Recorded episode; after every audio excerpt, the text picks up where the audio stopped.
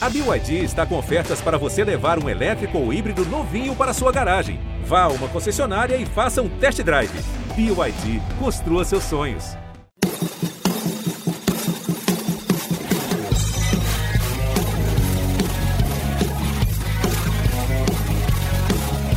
Olá, salve, salve! Estamos chegando com mais uma edição do podcast A Mesa, a Mesa Redonda do GE. Comigo, André Rizek, com Paulo Vinícius Coelho e com Luiz Roberto. Diga lá, PVC.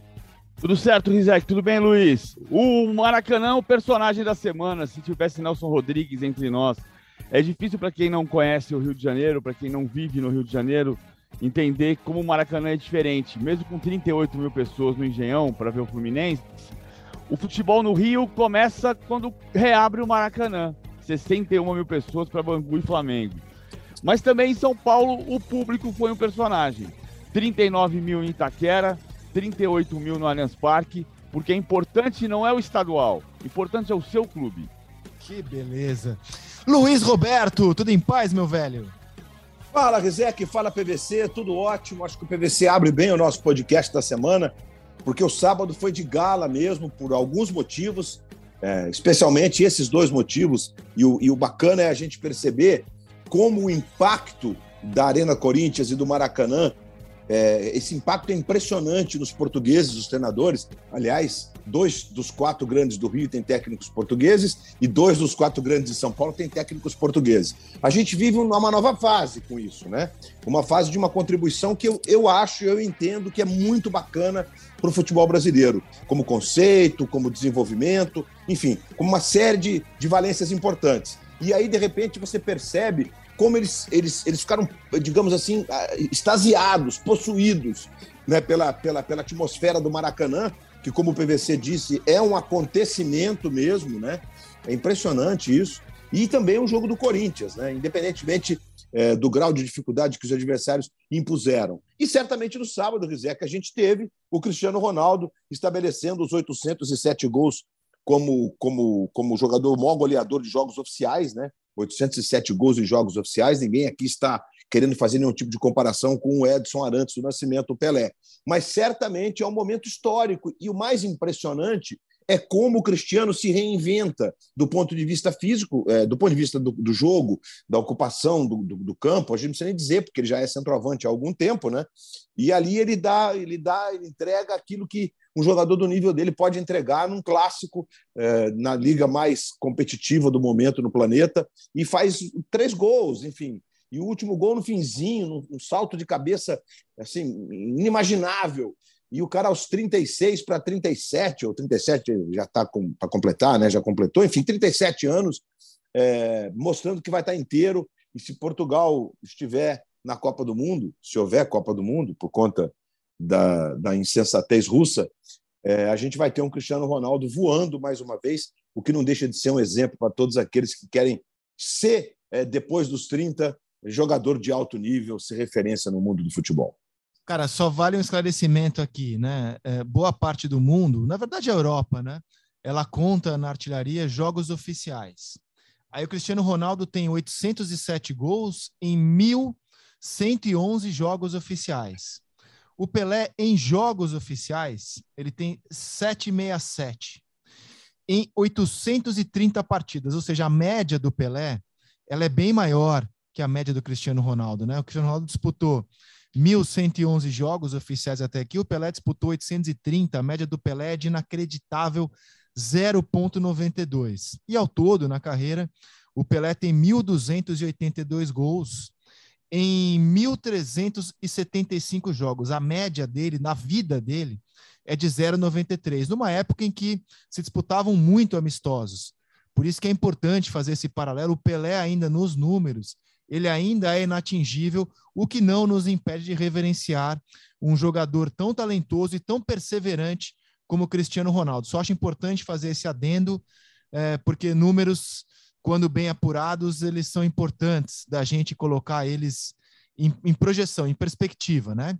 É, o, o, o, PVC falou também sobre é, o começo do futebol carioca com o Maracanã lotado. Também faça um adendo, PVC. Se o Fluminense tivesse ele, Fluminense, reaberto o Maracanã contra o Olímpia na semana passada, provavelmente teria lotado também o Maracanã. É que optou-se por abrir o Maracanã no duelo Flamengo e Bangu, mas a, a, torcida do Fluminense fez uma linda festa também no, no Newton Santos. É, é, eu falei dos 31 mil do, do, do Fluminense no, no, no, Newton Santos. Agora, é que, é que por isso que eu coloquei como personagem o Maracanã. Podia ter tido 50, 60 mil pessoas, mil tricolores no, no, no Maracanã. Mas o personagem é o Maracanã. Essa coisa que as pessoas às vezes tentam matar como se fosse um estádio diferente, insípido. E, e ele não é insípido. Ele não é insípido. O, que a gente viu em 2019, quando 70 mil pessoas foram.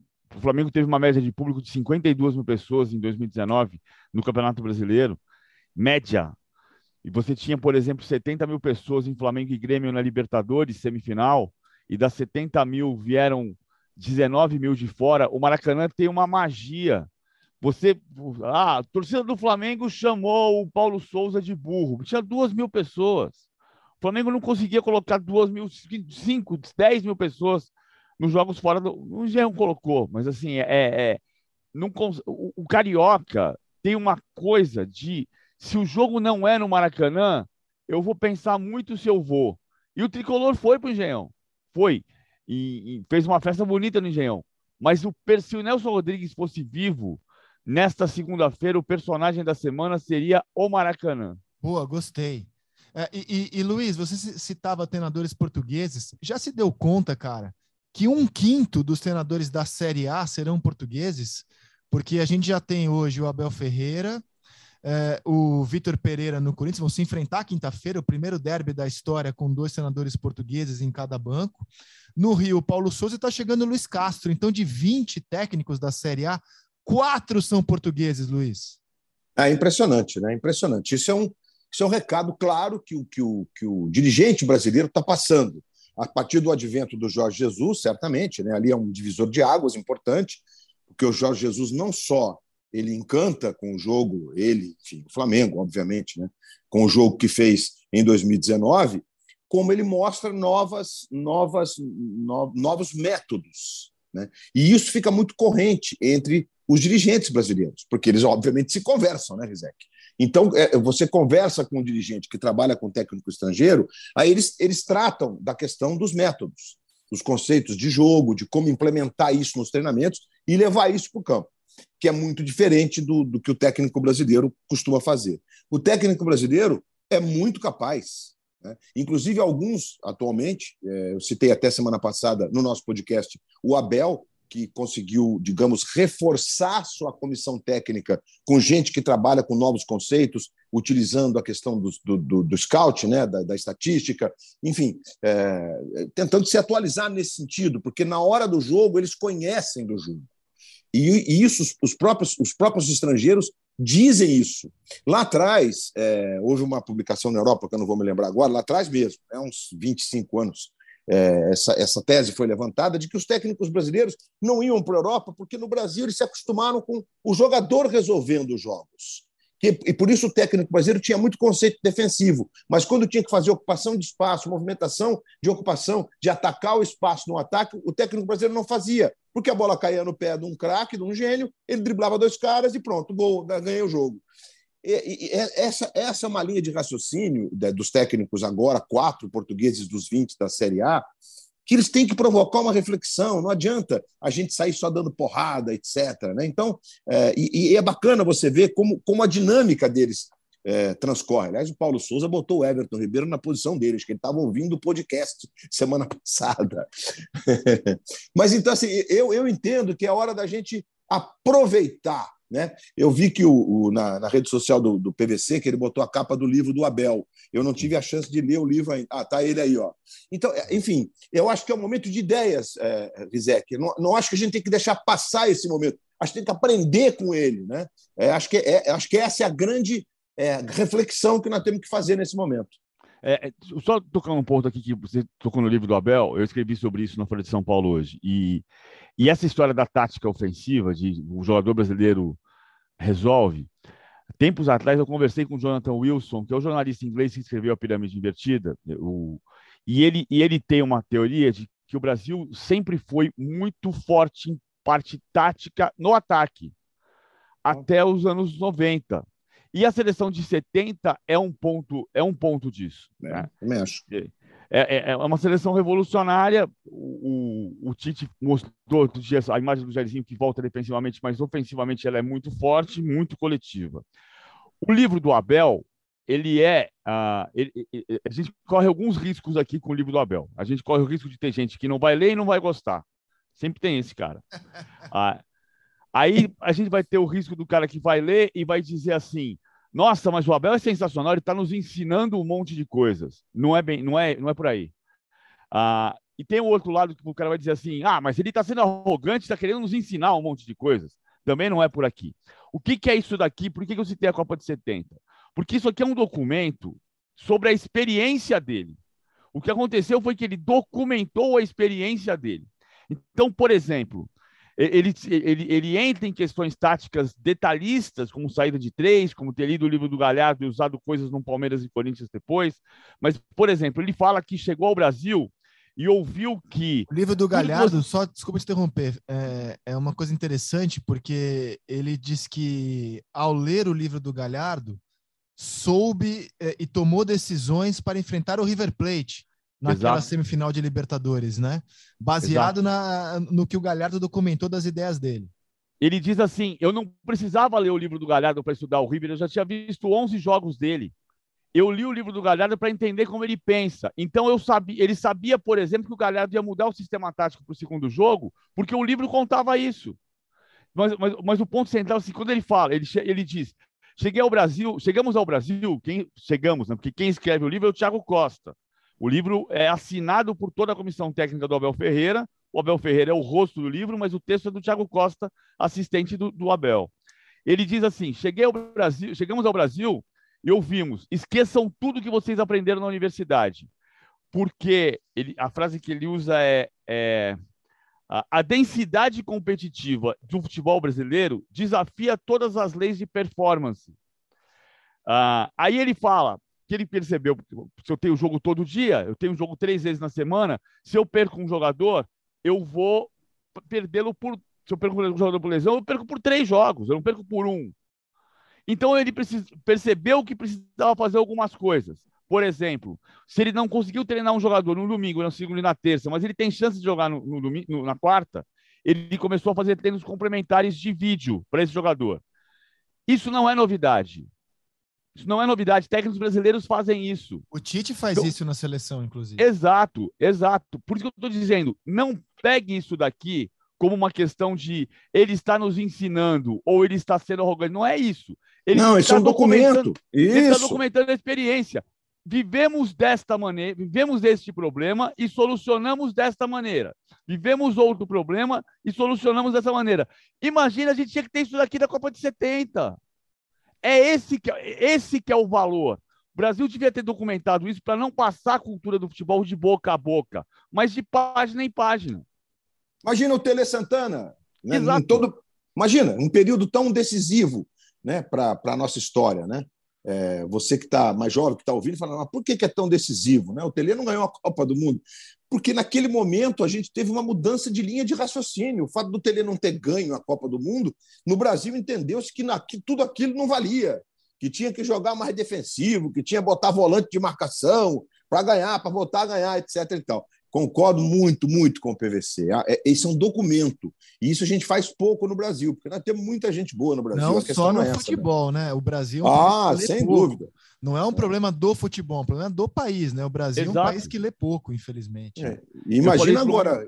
Eu falei isso para um amigo meu, engenheiro, ontem, e ele falou, ele falou exatamente o que o Rizek falou. Na minha área também, não se documenta. É tudo, cara, isso. em tudo. O Brasil é um país de pouca leitura, infelizmente, de pouca educação, que investe pouco em educação, que trata mal a educação. Futebol é só um reflexo dessa área, né? E, e temos agora e temos agora uma, um desafio mega, né, Rizek? Porque com o advento da, da internet, das redes sociais, etc. e tal, é, é, nós temos o brasileiro passando a maior parte do tempo no telefone, mais do que qualquer outro povo do mundo, e que só lê manchete. E não importa se é fake news ou não. É uma coisa impressionante. É, uma, é um desafio que a gente tem de incentivar a leitura. É um desafio. Sim, sim. secular. Secular. Né? Sou filho de professora, com muito orgulho, né? Assim, a gente sabe como a educação é maltratada e desvalorizada no Brasil. O, o PVC e Luiz, o autor desse livro, o personagem, o rosto desse livro, estava debochado ontem na coletiva, depois de ganhar do Santos, o próprio Abel, com, com humor, decidiu tratar desse estereótipo. Depois vocês me dizem se é estereótipo mesmo é fato, de que o Palmeiras só ganha por um gol, joga por uma bola, não ataca. Até aqui, a temporada do Palmeiras, se a gente considerar o Mundial como da temporada passada, e é, né? Até aqui, a temporada do Palmeiras ela é impecável. É, não perdeu nenhum jogo, os enfrentamentos que ele fez de Série A ele empatou com o Atlético Paranaense fora, massacrou na volta, ganhou do São Paulo, ganhou do Santos, vai ainda enfrentar Corinthians e Bragantino. Até aqui domingo. a temporada. Quinta, o, quinta o Corinthians. Quinta o Corinthians e domingo o Bragantino. Até aqui é uma temporada muito vitoriosa. É, é uma temporada também de encher os olhos, PVC. Por que, que toda vez que o Palmeiras joga, essa discussão vem à tona? E ontem o próprio Abel se adiantou e decidiu debochar um pouco dos chavões que giram em torno da discussão palestrina? Ele, tem, ele, ele se incomoda, né? O livro ele, ele fala uma hora que dos três Budas, que são não ouvir, não ver e não falar. ele diz que tem gente que vai para os programas de, de televisão para buscar o próprio protagonismo. Ele não está errado, não, hein? Ele não está errado, não. Explica melhor Mas, isso aí para mim. Como é que é a história? os três Budas. É. Tem um capítulo que ele fala. Não, o capítulo não chama só os três Budas, tem, outro, tem um nome mais complexo, deixa eu achar ele aqui, mas ele fala que é não ouvir, não ver e não falar. Eu não achei o nome, o, o nome do capítulo aqui, que está mais lá embaixo. Mas é, é, é, não ouvir, não ver e não falar. Tem hora, tem momentos de decisão em, que ele precisa ser o, os três Budas: é o não ouvir, o não ver e não falar. E. Ah, ele, ele se incomoda quando se, se trata de uma coisa tipo o jogo de São Paulo. Uh, ele, ele foi muito preciso na coletiva, até mais, mais até, até me corrigindo em parte do que eu falei. Né? Eu entendo que no jogo contra o São Paulo ele, ele buscou ataque até os 10 minutos e depois atrasou a marcação para dizer: uh, agora você joga aí, porque eu sei que você, quando é de Limeira Santo André, não conseguiu entrar e não vai entrar de novo. Eu acho que faltou, faltou a ligação faltou ligação. Tinha que ser um pouco mais rápido, um pouco mais forte, sem dúvida. Ah, os três Budas, muito bom os três Budas, Luiz Roberto. É, muito bom. É. Ah, e, e, e, ele admitiu que ele falou que faltou, o que ficou faltando foi fazer a ligação, o passe, a linha de passe mais rápida, sem dúvida. Mas é, é uma estratégia para cada jogo. Eu estava no Allianz Parque no domingo contra o Santos e, e eu perdi um pouco de tempo porque eu fiquei ali tentando na minha, no meu celular fotografar a linha de cinco atacantes dele, que ontem não existiu, né? Porque ele puxou o Veiga um pouquinho para trás, então ele, ele adiantava o Mike para dar amplitude pela direita, abria o Dudu no lado esquerdo, botava o Rony por dentro com Scarpa meio, meia direita e o Veiga ficava dois degraus atrás. Tanto que o, o, o Bustos colocou o Kaique de volante. O Kaique foi jogar marcando o Rafael Veiga. Mas, a, a, ou seja, ele tinha ontem uma outra variação. Ele, ele já jogou com o Veiga de falso centroavante contra o Santo André e contra o Atlético Paranaense. Ele já jogou com o Veiga de, de meio ofensivo, encostando no Rony. Ontem ele fez o Veiga por trás, fazendo a ligação e empurrando o adversário para trás quando tem a bola. Agora, há momento, o, o Abel é um técnico de estratégia, uma estratégia para cada jogo e, eventualmente, uma estratégia para cada momento do jogo. Então, mas olha só, é, a gente abriu falando, falando, você abriu brilhantemente falando que as torcidas vão ao, aos estádios para ver seus clubes, independentemente de ser um estadual, e os estaduais estão cada vez mais michurucas. É, e assim, você vai no estádio para ver seu time, para ver ele ganhar muito, para ver ele jogar muito bem e também por fidelidade. É, o, o Palmeiras, para mim, tem sido econômico nas vitórias assim, eu, eu reconheço muito o valor do Abel, eu acho o Abel um treinador espetacular. Reconheço muito, o time dele tem padrão, tem estratégia, é bem treinado, é bem organizado, todo mundo sabe o que fazer. Você enxerga a estratégia que ele usa diferente para cada adversário, e na base da estratégia ele já conseguiu derrubar muito time melhor que o dele. É, caso do Flamengo, caso do Atlético, no papel melhores, e e sobreviveu contra um gigante europeu até os últimos, últimos minutos da prorrogação, graças à estratégia. É, atropelou o River Plate em Buenos Aires. Eu, eu, eu admiro muito o Abel, mas concordo com quem diz que não é o jogo mais bonito, aquele jogo mais agradável. E não está escrito em nenhum lugar que é obrigado a ter um jogo agradável, bonito, com volúpia. Ele, eh, eu não li o livro dele, mas nas vezes em que o vi falar, ele sempre cita o José Mourinho como inspiração. O Mourinho tem também um pouco disso, né? Ninguém nega que o Mourinho do auge era um treinador estrategista, detalhista, brilhante, inteligente pra caramba, mas muitas vezes era chato ver os times dele. Então, eh, eu acho que a discussão não é de todo ruim, ela é uma discussão saudável. Não. Né? Ela pelo é contrário, pelo contrário, né, pelo contrário. Porque, Rezec, eu tenho feito o seguinte exercício, é, e sou questionado pelos meus amigos mais próximos. Eu tenho tentado entender se é possível, com não é nem com a qualidade individual de cada, se você analisar cada jogador. Você pega assim o Rafael Veigas, pega o Gustavo Scarpa, né? São jogadores muito talentosos, refinados tecnicamente, inclusive. Né? E aí você pega o Dudu, que tem outras valências, né? outras características, né? que, o, que o, o Gustavinho não tem, que o, o, o Rafael Veiga não tem, velocidade, explosão, a própria finalização eu acho que ele está conseguindo tirar o que é possível coletivamente do que ele tem na mão. E eu tenho feito um esforço para entender isso. E não é só com, com o Abel, que estou com você. Eu acho o Abel um treinador sensacional. E acho alguém tão é, é, efervescente no sentido de, de, a cada jogo ter que fazer um estudo profundo, ter que saber cada movimento do adversário em detalhes. Eu acho isso sensacional. Acho isso que, é, que faz a diferença. Não é só para o técnico de futebol, faz a diferença na vida. Faz a diferença na vida. Eu tenho um amigo que é médico, por exemplo, que de quarta-feira, o dia inteiro, e quinta, até duas horas da tarde, ninguém fala com ele, que é o dia de estudo, é o dia de se interar com o que foi publicado na semana. O cara fica trancado. Claro, as coisas andam, as coisas evoluem em todos os setores da vida. Então, tenho feito esse esforço. É a mesma coisa em relação ao Flamengo, quando você vai para o Paulo Souza, depois desses 11 primeiros jogos, 10 primeiros jogos, das experiências. Né? Aí todo mundo acha que o time tem que jogar igual 2019, mas são circunstâncias que te levam a ter um time que ultrapasse o grau de competitividade que aquele elenco é capaz de entregar, que é quando você passa a dar espetáculo, a ser muito prazeroso de assistir. Né?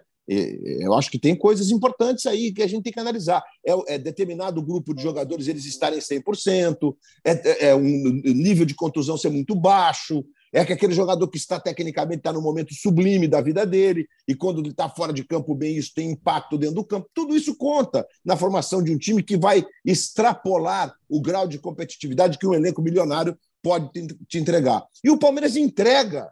O Palmeiras entrega.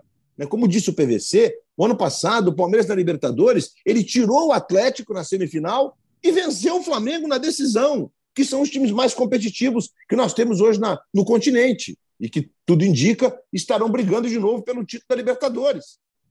Eu acho que o Corinthians está entrando nesse circuito, é a minha opinião. Muita gente me questiona já da, de, um podcast lá de trás que nós fizemos. É um, o Corinthians tem que ser analisado com muito carinho, porque o time do Corinthians, embora não tenha numericamente jogadores é, capazes de substituir os titulares no mesmo nível, eu acho que o Corinthians tem tudo para fazer uma temporada de alto nível e, olha, tecnicamente pode entregar até um jogo plasticamente falando bonito. Então eu, eu tenho feito esse esforço, viu, Rizek? Porque é, é, é, eu acho que até é nosso papel né, cobrar o espetáculo mais bonito. Mas essa, essa, essa foram quatro, quantos pontos que o PVC elencou? É, paixão, vencedor, para é, eu, voltar para o estádio. Né, o ah, foi você. Para ver o time ganhar, o Palmeiras está cumprindo. O time dá espetáculo ou por fidelidade mesmo. Tipo, tá uma porcaria, o torcedor segue indo, né? É, é, é, é menos um pouco. É não, menos um dois... pouco, né, PVC? Não é Mas sem dúvida do... que. É. Não, não é o caso, não, não é o caso. caso e certamente. E certamente eu tive um amigo que levou o filho para o Corinthians sábado, falou assim: pô, tenho certeza que nesse jogo vai dar tudo bem, meu moleque não vai querer trocar de time, porque vai estar tá cheio, vamos ganhar. Então tem tudo isso, né? É, Mas no caso do Palmeiras, olha só, é, é, não é que o time não jogue bem, né? O time, o time tem momentos muito bons em campo. Eu vi momentos do Palmeiras contra o Atlético Paranaense no jogo da volta. O comecinho contra o São Paulo foi espetacular. PVC cita 10 minutos, eu vou até 25, vai. Quando teve ah, os jogos do Mundial, né? Os jogos do Mundial, os dois jogos, né? Sim.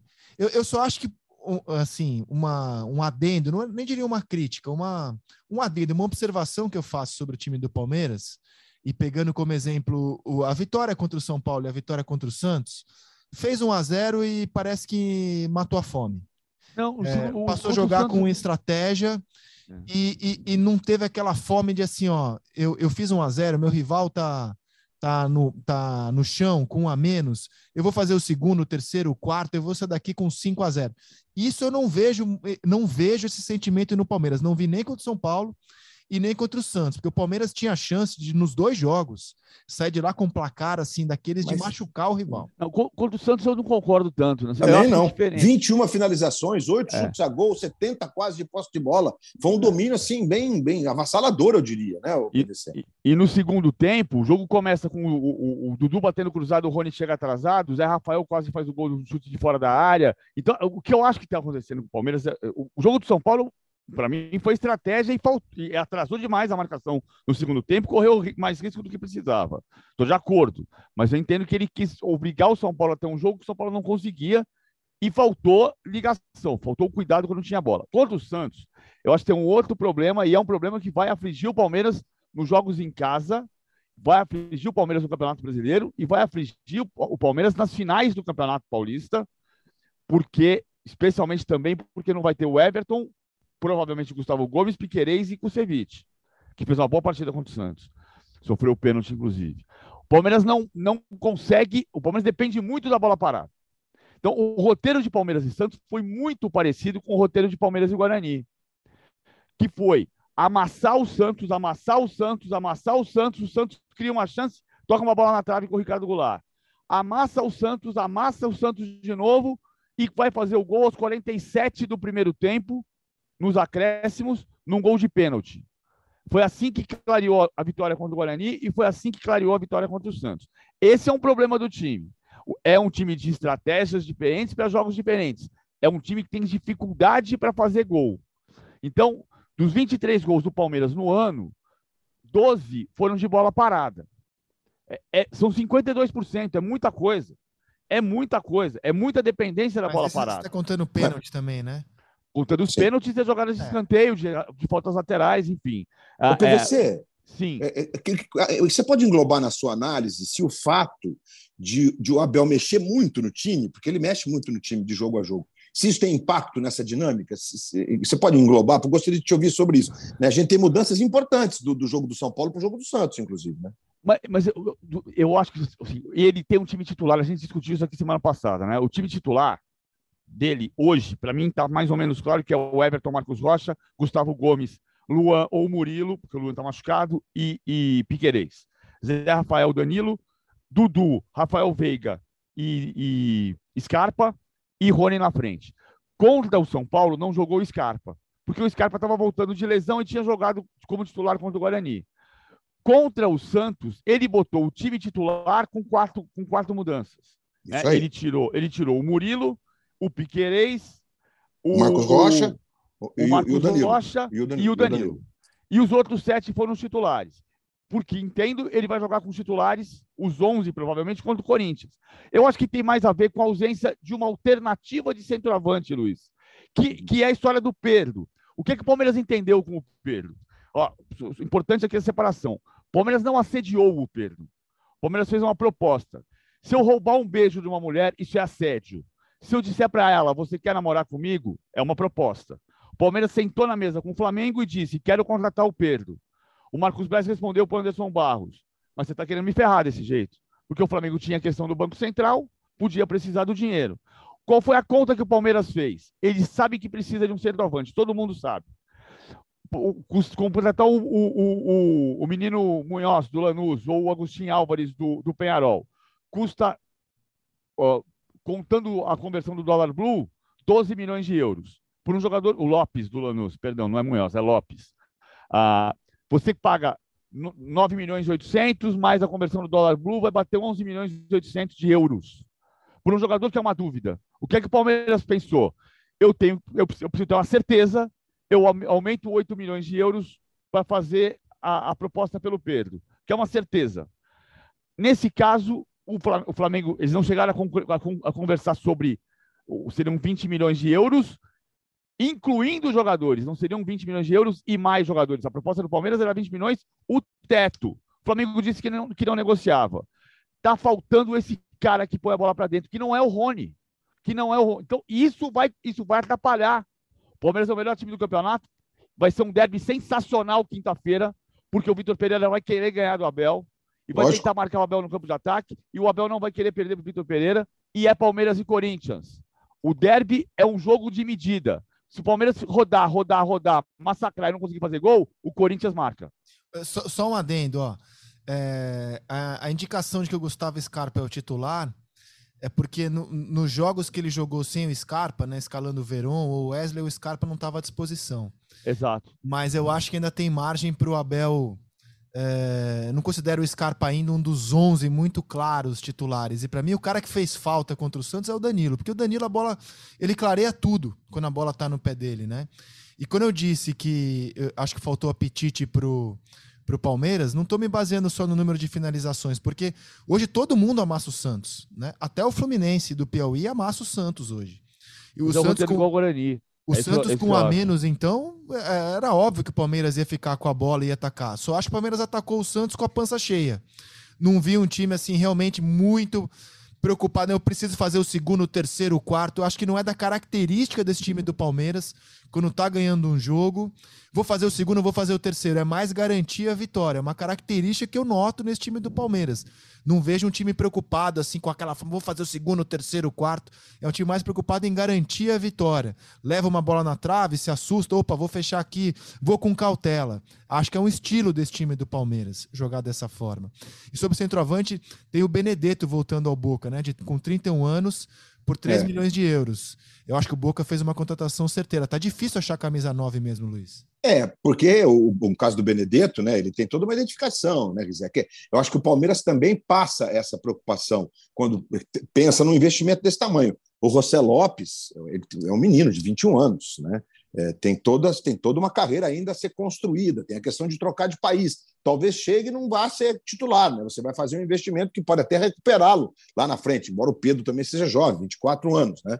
É, o Lopes é um, um cara grande, 1,88m, tem feito gols, tem mostrado nuances de como sair fora da área, de abrir espaço, de, enfim, é um nome, é um nome, só que é um nome que é, é, é uma opção, digamos assim, que talvez não chegue para resolver o problema. Acho que o Pedro entraria ali como titular. Tem, faz sentido o Palmeiras é, querer botar é, dinheiro em quem pode te dar a resposta, talvez seis meses antes, talvez um ano antes. Né? Enfim, e não é fácil, que nós sabemos, aliás, essa é uma discussão, Rizek, que você tem conduzido tão bem, é, você e o PVC, aqui no podcast e no programa, com a participação do Big, do Casagrande, né, que é um defensor, quanto mais de que é preciso esse cara que bota a bola para dentro, né? Que não basta você ter um time que vai ter a posse de bola, e se você não tiver um centroavante de ofício, a bola vai acabar entrando. porque eu, eu, Aliás, o Tele, em muitos momentos da vida dele, disse que o mais importante era o, o, o coletivo, de que se o coletivo funcionasse, o time ia ganhar com ou sem centroavante. E o São Paulo, notadamente, aquele São Paulo, não tinha um centroavante de ofício. Né? Tinha tudo bem, o Miriam botava a bola para dentro, Palinha botava a bola para dentro, mas nenhum deles era um centroavante de ofício. em compensação, na Copa de 82, ele escalou o Serginho, um centroavante de ofício para fazer aquele time que é quase um time de sonho também. Então tem toda uma questão aí envolvendo a, a, a chegada de um centroavante no Palmeiras. Eu estou achando que o Palmeiras vai acabar não contratando, viu? É capaz. É capaz. Agora precisa, precisa, de, precisa resolver o problema da, da, da, capacidade de fazer mais gols. Eu não acho que é por falta de apetite. É por falta de conseguir fazer a bola chegar no gol. O Rony não eu conseguiu. Eu acho que não é a característica ontem, desse time. É, quando tá 1 a 0 e buscar o segundo, o terceiro, eu acho que não é não é o, o objetivo do Palmeiras nos jogos. O jogo contra o Guarani, o Palmeiras foi fazer o segundo gol quase no, no, no último minuto também e buscou o gol. Como buscou no segundo tempo, contra, porque eu acho, acho o roteiro de Palmeiras e Guarani. Palmeiras e São Paulo é outra coisa. Palmeiras e Guarani e Palmeiras e Santos têm roteiros muito parecidos. Vou voltar para a questão do livro só com um detalhe que é muito saboroso. Ah, porque o, o, Palmeiras, durante muitas, muitas vezes, muitos times médios do Palmeiras tiveram dificuldade para jogar em casa, né? Aí o, o, Abel conta no livro que ele, lá, de, lá da Grécia, ainda percebeu, estudando o Palmeiras, que o Palmeiras ganhava mais pontos fora do que dentro de casa. E ligou para todos os capitães para conversar, os jogadores mais importantes. E chegou no vestiário e disse: Escuta, por que, que vocês ganham mais pontos fora de casa do que em casa? Não pode, a gente não pode ser assim. Os caras falaram, o gramado é muito seco. O, o, um deles respondeu, seca muito rápido, professor. O gramado artificial seca muito rápido. E aí ele, no, na, na, observação do jogo Palmeiras e Atlético Mineiro, ele percebeu que só tinha quatro regadores no intervalo do jogo. Aí ele, ele disse para os jogadores que não era só, não podia ser só isso, tanto não é só isso que o Palmeiras perdeu para Fortaleza em casa, o Palmeiras perdeu para o Cuiabá em casa no ano passado, continuou tendo problema em casa, continua tendo dificuldade para ganhar do Guarani, faz 2 a 0 no finalzinho do jogo e o primeiro gol com bola parada.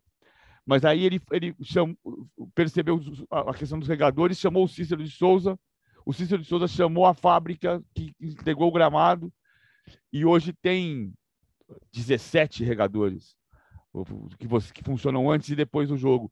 É um detalhe, é um detalhe. Mas assim, é, é, é engraçado você ouvir, ou, ouvir é um exercício do ser humano que está fora de moda, né? Escuta, por que, que não está dando certo? Me conta. Sim. Olha, e sobre centroavante, né? O noticiário mostra que o Corinthians está apostando agora no Júnior Moraes, né? brasileiro naturalizado ucraniano com quem pode firmar um contrato de três meses. Eu tenho a informação de que Corinthians e Botafogo ainda sonham, ainda querem o Cavani. É que pessoalmente eu acho muito pouco provável.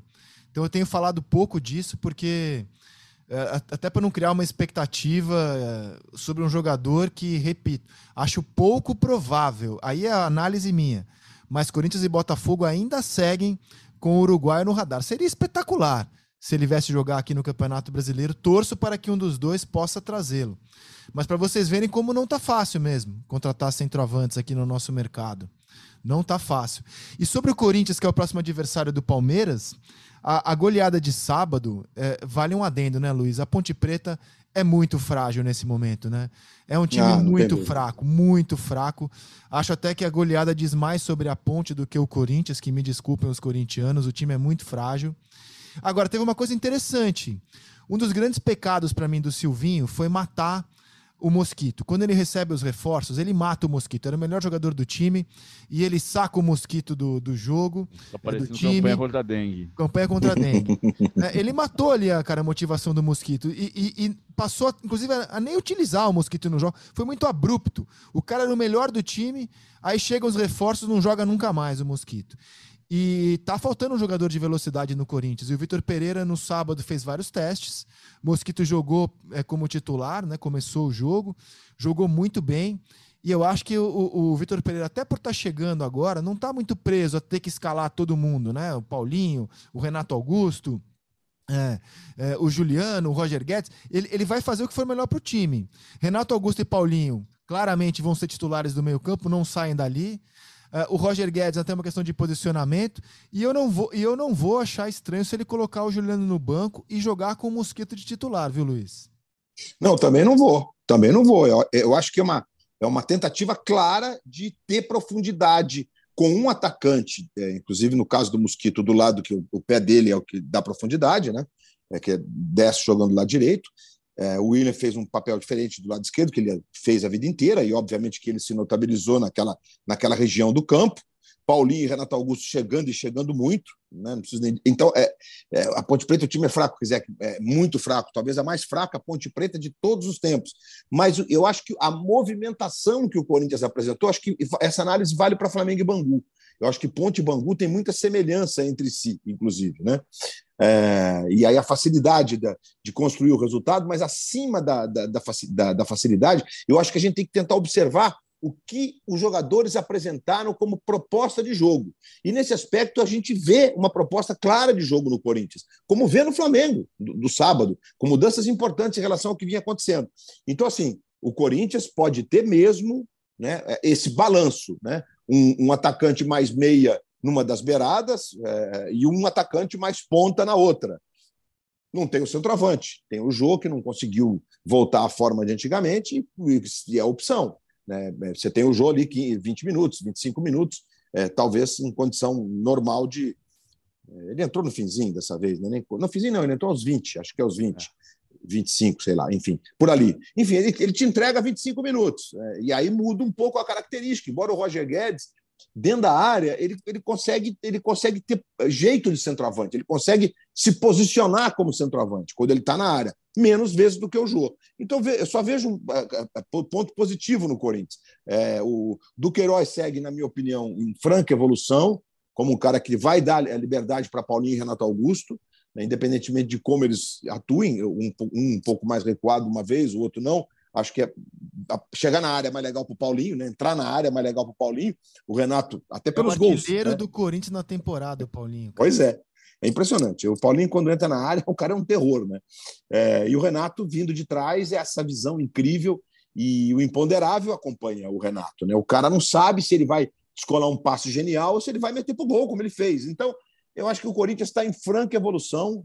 Acho que a torcida do Corinthians tem que entender que esse grupo de jogadores é, o Corinthians tem que é, torcer para não ter uma contusão importante. E o Corinthians não teve o Juliano ainda, né, no sábado, que é mais um cara importante, né, um cara que tem um nível técnico alto, um nível de entendimento de jogo muito alto, que hoje qualquer técnico europeu diz que se o cara não tiver entendimento de jogo, não joga com ele. O cara tem que entender o jogo, o cara tem que ter. Cada um define de um jeito, né? Eu gosto do Pedrinho, né? o Pedrinho que fala é, a questão cognitiva, acho que é bonito. Cognitiva é uma palavra bonita. É, e é isso. Então, acho que o Corinthians, o Corinthians pode entregar e vai crescer. Está crescendo na hora. O Corinthians vai mandar muito bem na temporada, na minha opinião. Eu quero ver esse clássico. Vocês dizem isso baseado no, na qualidade dos jogadores ou vocês estão. Não, assim, nos dois. No meu caso, nos dois. Né, do Vitor Pereira, né? É, é. No meu caso, dos dois, Gizek. Eu acho que o time já vem em evolução. É, bom, PVC, acho que todo mundo quer ver esse clássico de quinta-feira. Eu já estou aqui roendo as unhas, esperando para ver esse jogo que tem vários componentes. E o mais bacana, é, é, o corintiano e o palmeirense vão entender, mas o mais bacana é o duelo dos portugueses, quinta-feira. Eu não vejo a hora de vê-los em ação quinta-feira, né? embora o, o Vitor Pereira vá para o terceiro jogo apenas dele. Mas a comemoração do Vitor Pereira nos gols. É, é, é, é, isso é emblemático, Rizek. O cara é, o cara está sentindo que ele está no Brasil, que ele está numa meca do futebol mundial. Com todo respeito às escolas que hoje são mais vencedoras do que a nossa, né? o futebol francês, é, enfim, né? É, alguns outros aí. Mas a gente é uma meca. O Brasil, o cara, ele vai mais ou menos assim. É, é ali que reinventaram o jogo. Eu estou aqui, eu vou aproveitar, vou desfrutar, vou, enfim. É bem bacana. O, o, Corinthians chegou a ter oito jogadores. Eu estou falando dessa questão dos 31 anos, porque a, a, montagem do elenco é um detalhe. Parece um detalhe, mas não é, né? O, o, Santos jogou com seis abaixo de 22 anos contra o Palmeiras. O São Paulo tem jogado com cinco abaixo de 22 anos. O, o, o Corinthians joga com. chegou a ter oito acima dos 31 e o Palmeiras tem seis titulares entre 23 e 28 neste, neste país que junta veteranos e juvenis. O, é, é um desafio para o Vitor Pereira fazer o jogo que ele quer e que conseguiu fazer contra a Ponte. Quarta, domingo, quarta, domingo, quarta, Qual domingo. é o jogo que ele quer, PVC? Ele roubou 23 bolas no jogo, 12, 11 no campo de ataque. Então, e ele falou na coletiva sobre isso, que ele ficou muito feliz com o entendimento dos jogadores de que era preciso recuperar a bola o mais rapidamente, agredindo a marcação o Corinthians é um time que é um time que desarma pouco, desarma pouco porque tem muito tempo de bola no pé, teve muito tempo de bola no pé contra a Ponte Preta e desarmou muito. Porque ele, ele quer esse time mais agressivo na marcação. O Renato Augusto, como disse o Luiz, tem um entendimento do jogo, da, das, do jogo, das engrenagens do jogo, como poucos jogadores têm. Então, ele, perguntado sobre essa capacidade de roubar a bola no ataque, 11 desarmes no ataque, o, o Renato falou: a gente corre menos. O problema é quando a gente tem que perder a bola na frente e correr para trás do campo inteiro, aí você se cansa e corre atrás do adversário. Só que roubar a bola no ataque também exige um nível de concentração e de, e de participação física que para um time com sábado, seis acima dos 31 anos, também continua não sendo muito simples. É, é, é, é, simples o entendimento. A minha curiosidade é a execução por um longo período. Então, quando você tira o Juliano, o Juliano é um excelente jogador, mas em parte você faz isso também para rejuvenescer o time. Quando você deixa, o Fábio Santos. Para ganhar velocidade pelos lados, que é o São Paulo não teve. É porque o Juliano, entrou, o Juliano entrou no lugar do Renato, inclusive, não entrou no lugar do Mosquito. Né? Ele, ele vai pensar no Juliano, teoricamente, mais por dentro, como alternativa ao Renato Augusto. Ele rejuvenesce o time da vitalidade, da juventude e da, e da velocidade. Então, ele, tá, ele vai tentar fazer isso para tentar fazer mais vezes seguidas esse jogo muito agressivo. O PVC me, me, me, ajuda aí. Os portugueses, notadamente o Abel, fala. Hoje em dia fala menos, né? Mas eles falavam das estatísticas, eles falavam o seguinte: é preciso ter 15 chutes, 15 desarmes e o outro 15 eu estou esquecido. Que qual é o outro 15 mágico dele? Eles têm não, três, três, Eu não me lembro, não, é. Não lembro, vou tentar achar. É, é, é, ele, ele tem que ter 15 desarmes, 15 finalizações e tem um outro 15 também, enfim. Que, e, e isso é uma obsessão. Eles são obcecados por isso. É, e aí, isso o Palmeiras, que o Rizek falou há pouco, o Palmeiras tem um pouco disso. O Palmeiras parece mais obcecado em cumprir essas ideias de jogo do que provavelmente golear, amassar e passar por cima de um adversário mais frágil. Né? Tá, estamos ganhando, tá bom. Vamos fazer aqui o que temos que fazer: roubar as bolas, acertar os chutes e vamos em frente. 15 cruzamentos. Cruzamentos, ah, isso aí. E, e o Palmeiras tem cumprido com sobras. Diga, Rizek, desculpa. Se eu dei o desconto para a qualidade da ponte, cara, me entristece ver a ponte desse jeito. É, ah, também. O que a gente pode falar do Flamengo no sábado, Luiz? Ah, o Flamengo no sábado, bom, é, a gente vai começar falando exatamente que o Bangu não ofereceu nenhuma resistência e ainda teve um componente que, na minha opinião, foi decisivo para virar o que virou. Né? É, o Felipe tentou jogar no campo do Flamengo, então, tentou marcar alto. E aí, meu Deus, né? Bom, é, Rizek, eu acho que o mais importante, mais importante não, seria um exagero. Existem pontos que são bem destacáveis no que aconteceu sábado. O primeiro é que, óbvio, que o Flamengo, com 60 mil pessoas no Maracanã, ele tem um ganho emocional que ele não tem quando o estádio ficou vazio em 2020 2021. Não tem. É, não adianta a gente querer é, achar que é normal, que o jogador tem que é, abduzir que o estádio não está fechado sem público. E, é impossível. Né? Então a gente teve o um Maracanã em êxtase. Né? É, tudo bem, era reabertura e tudo mais, é, mas isso tem uma diferença. E alguns jogadores, é, assim, tipo Gabigol, é incrível como eles têm uma, uma simbiose com a torcida, e isso tem uma diferença no, no jogo. Eu entendo que é, jogou Léo Pereira, não jogou o Felipe Luiz dessa vez, né? Na linha de três. relações diferentes em 10 jogos do Paulo é, Souza. Exatamente, incrível, né? 10 diferentes.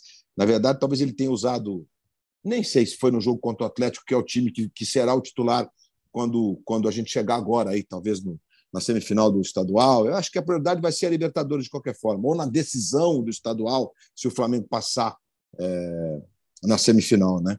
É, não sei, contra o Vasco, é, enfim. Clássico, a gente sabe como é que funciona. Mas aí a gente teve, Rizek, o Everton voltando a jogar da, do lado que ele gosta de jogar, que é do, do, na beirada, na beirada não, do lado mais direito, partindo por dentro, com muita liberdade, foi, ele foi, fez um partidão. primeiro jogo depois da, da convocação em que ele foi à ausência e todo mundo entendeu a ausência porque ele não vem jogando bem. É verdade. Talvez tenha, tenha tido uma conversa. A gente nunca vai saber, né? A não sei que ele traga isso a público. Mas o Everton é um cara muito discreto nesse sentido, né? Inclusive capitão do time. É, ele entrou com a abraçadeira mais uma vez, né? É, na verdade, o Everton reveza com os dois Diegos a abraçadeira, né? Quando ele está sozinho, normalmente ele é o capitão. Jogou o Thiago Maia, é, começou com o João Gomes e o Thiago Maia, um time bem diferente, né? É, acho que é, a questão do Lázaro na ala esquerda é uma tentativa que vai se configurando, né? É, a Rascaeta, para variar, fazendo uma partida tecnicamente assim, que é prazeroso de ver, né? bonito de ver. Acho que não tem nenhum jogador jogando de beleza plástica é, como a Rascaeta nesse momento no futebol brasileiro. Então tem mudanças importantes. Acho, Rizek, que é, a entrada do Isla no segundo tempo mostra como o Isla consegue dar mais profundidade que o Mateuzinho e que o Rodinei o Isla inteiro e focado, e focado. Eu não gosto de entrar em, em questão particular, mas o Isla, é, a partir do momento da separação dele, ele entrou num momento difícil de cabeça. E a gente tem que entender. Tem que estar ali é um ser humano, né? Ficou difícil, o cara ficou meio, meio perdidão, assim, né? Ficou perdido em vários aspectos mesmo, né? Ficou perdido pela, pela separação em si. Depois o cara não sabe, não, não vou voltar para casa, vou para onde?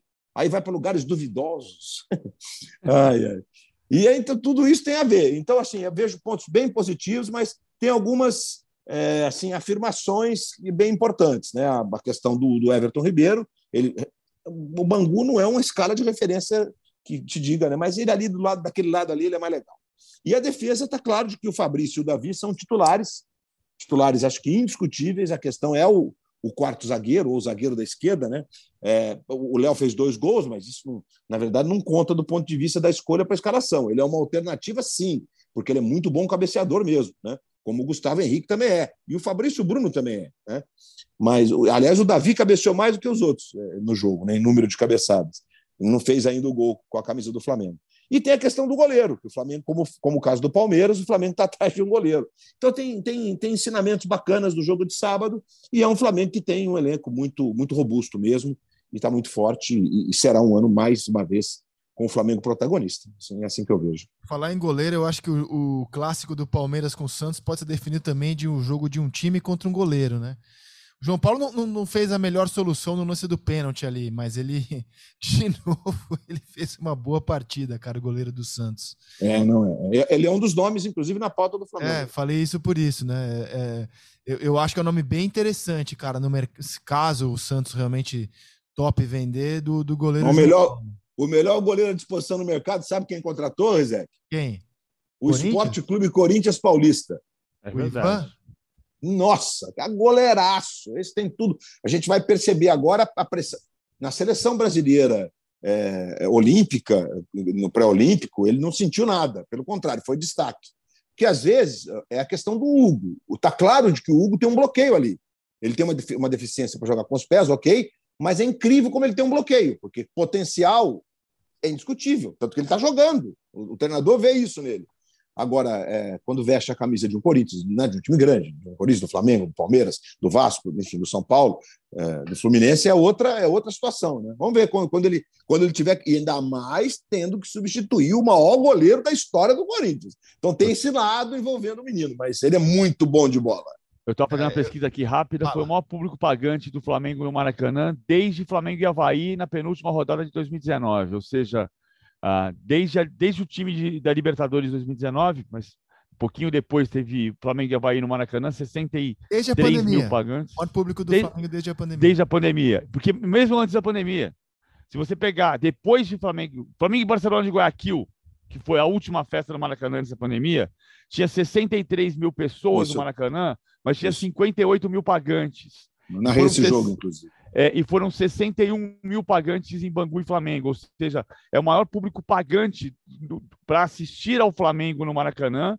desde o time de 2019. Veja só, ah, e 66 claro... mil presentes, né? É mais, mais 5 mil não, não pagantes aí, né? Exatamente. Então, Tomara assim, que a gente é, tenha um gramado, né?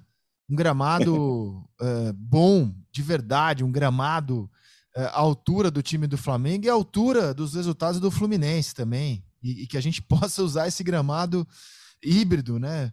É, gramado sintético e natural, que a gente possa ter um gramado decente. Faz tempo que o Rio de Janeiro está sofrendo com gramados. Ô, Rizek, é incrível, é incrível, só sobre o gramado, fazer um parênteses aqui, que é incrível, porque a empresa que faz o gramado agora do Maracanã já faz algum tempo, é, quatro dos estádios da Copa do Mundo serão feitos por essa empresa, inclusive. Né? Posso citar aqui, é a Greenleaf.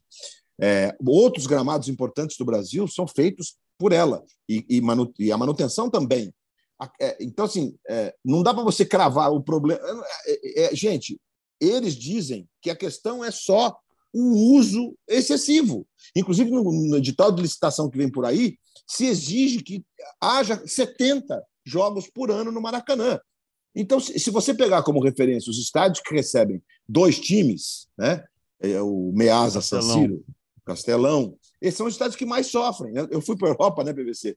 Embora a Itália, lamentavelmente, não seja uma referência de gramados ultimamente, né, uma pena, mas, mas o, o, o Measa San Siro, eu digo Measa San Siro porque cada um dos grandes usa um nome. Né? Hum, Quando... É meio lenda. É meio lenda, é lenda. É meio lenda, é, meio lenda. E o, o Allianz de Munique também, né? Ah, é verdade, então. Ah, pois é. É, e, e, e, o gramado é bom, tem todo uma, um componente, como o caso do Rio, ao contrário, do clima, né? Sofre também com o clima, lá por excesso de frio e cá por excesso de, de calor. Então, assim, tudo indica de que a gente vai. Que essa solução.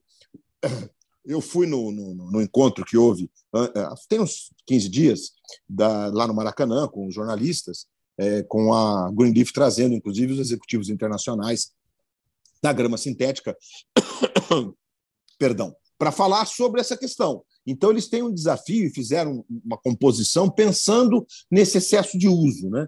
É, então, a gente vive essa expectativa agora. Eu acho que será melhor do que nos últimos anos, mas mesmo assim, embora haja muita semelhança, né, tem um percentual de diferença para o campo do Corinthians, o gramado do Corinthians continuará sendo o melhor gramado do Brasil, entre outros, né? porque o campo do Corinthians, como tem o percentual de sintética parecido com o Maracanã, ele é mais rápido do que os campos que só tem grama natural. Essa é uma diferença que os, os técnicos adoram. Né? Sim. E o gramado do Maracanã em breve não poderá mais ver Luiz Henrique desfilar o seu talento.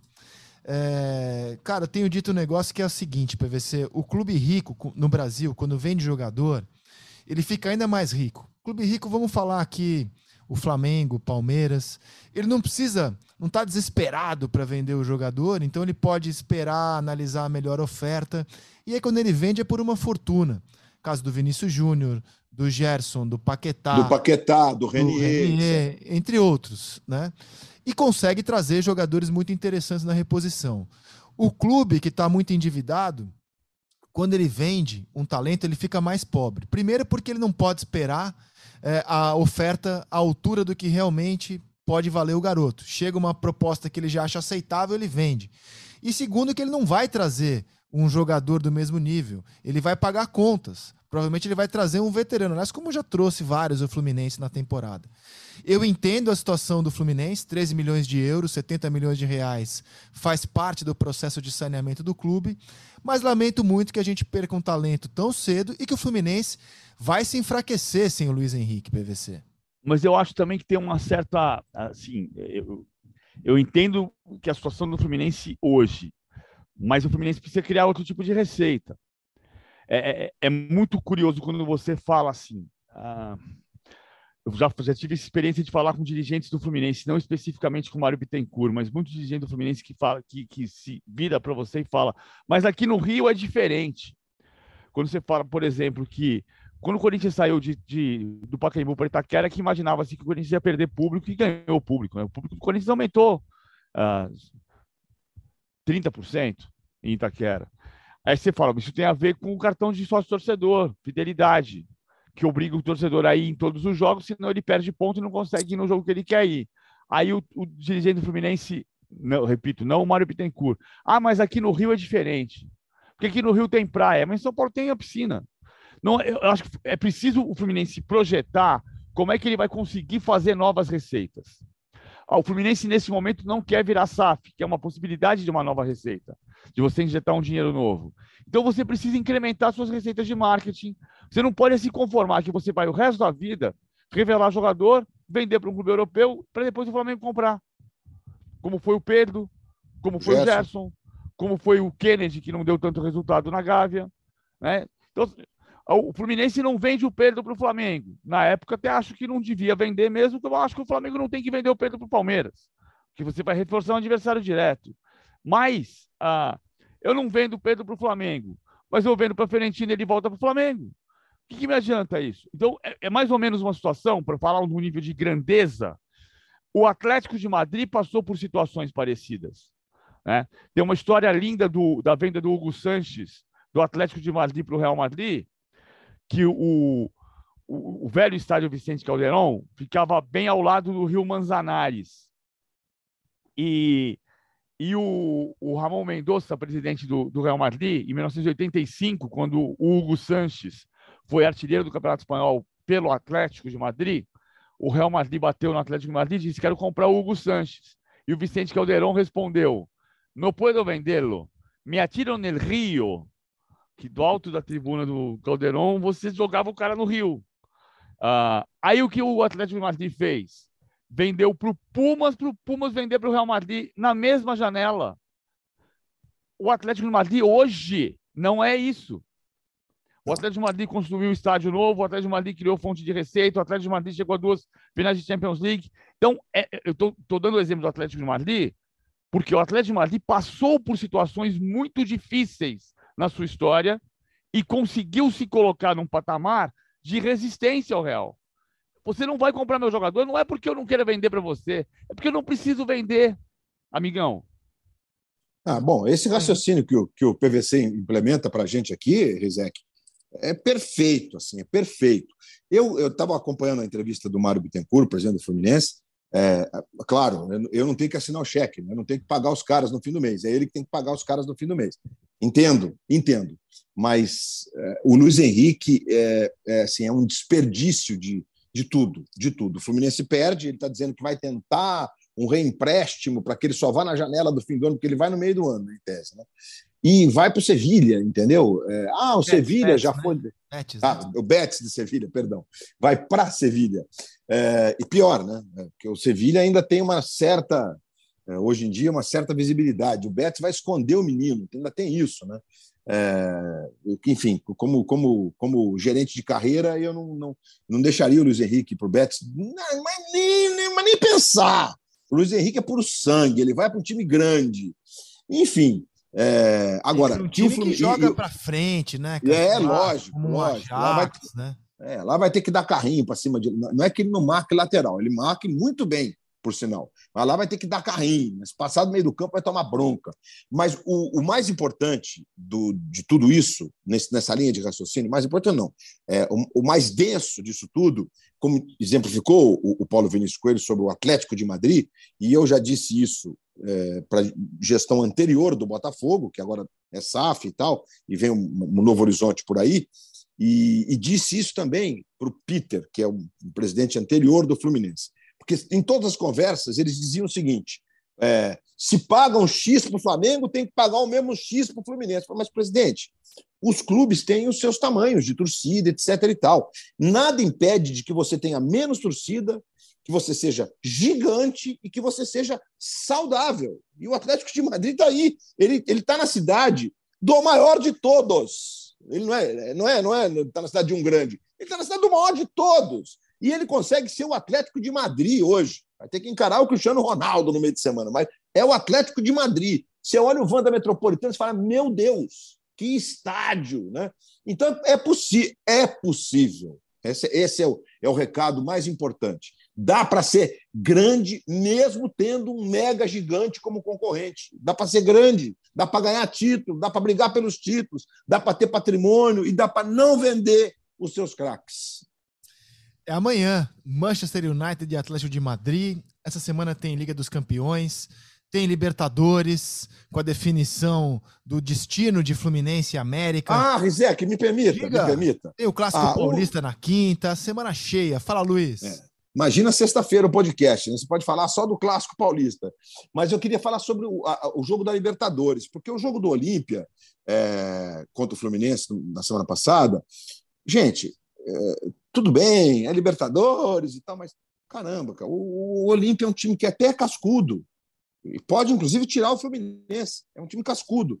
Mas é muita pancadaria, é muita provocação. É muito chato, isso rema contra. É, é ruim de ver esse conceito que, que ainda mantém alguns clubes, o Olímpia é um deles, e isso é histórico do Olímpia. Mesmo quando tinha o Amarídia de centroavante, que era um terror, metia gol nos brasileiros, o Olímpia sempre foi esse time de botar o dedo na cara, entendeu? De encher a mão de areia e jogar na, no, no, olho do adversário. Hum, sinceramente. E ninguém toma providência, mas foi muita pancadaria. Mas estou falando isso para fazer um destaque positivo na, questão eh, controle emocional para o Felipe Melo.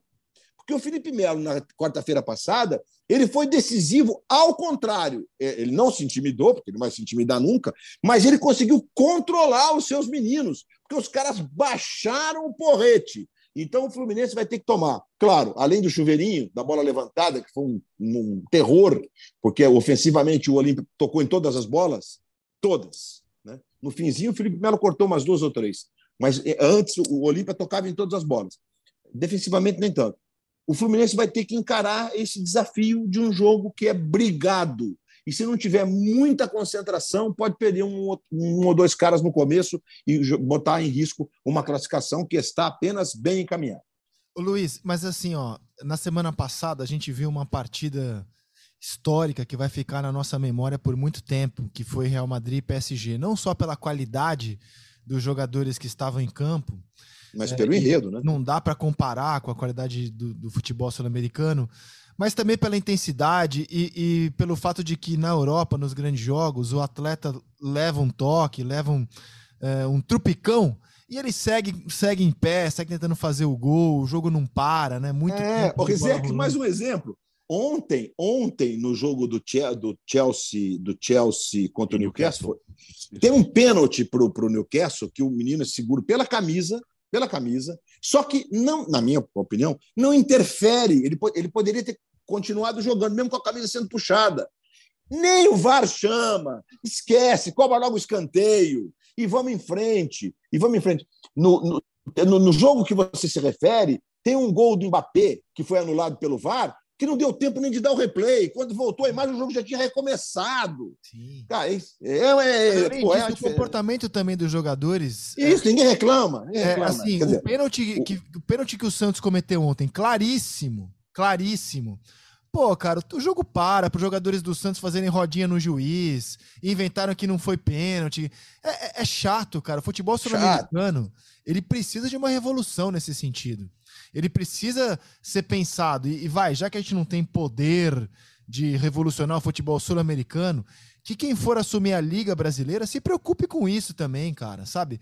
Com a qualidade do espetáculo, comportamento dos jogadores, que isso passe a ser pauta também de quem comanda o nosso futebol, porque tá muito gritante. Tudo bem, a gente não vai ter aqui o Mbappé em campo, mas se a gente melhorar um pouco o comportamento dos atletas, o jogo já melhora, sabe? O espetáculo já passa a ser mais agradável. É, ontem, vendo o Santos, um, um, lance singelo. Pênalti muito claro que o Santos cometeu. Aí, pô, rodinha no juiz, o jogo para. É, Precisamos de uma revolução aqui. PVC, as suas considerações finais. Preocupação com o Santos. O Santos, se não ganhar da Ferroviária na quarta-feira, ele, pela, pelo segundo ano seguido, vai jogar a última rodada do Campeonato Paulista ameaçado de rebaixamento. Vai poder ganhar do, do Água Santa e se livrar do rebaixamento. O Santos não pode chegar na última. O Santos pode até se classificar. Mas ele não pode chegar na penúltima rodada do Campeonato Paulista ameaçado de rebaixamento dois anos seguidos. É inacreditável. Vocês falaram já do Cristiano Ronaldo no começo do programa. Ah, vale a lembrança do Bican, o austríaco que também está ali empatado, embora não tenha lista, né? Diferente do Cristiano Ronaldo, o Bican não tem lista de gols. Diferente de Cristiano Ronaldo e de Pelé. Luiz Coelho, Luiz Roberto, podcast A Mesa fica por aqui. Estamos de volta na sexta-feira. Que seja uma ótima semana para vocês, com muita saúde, muita paz, muito amor e muita esperança. Até sexta.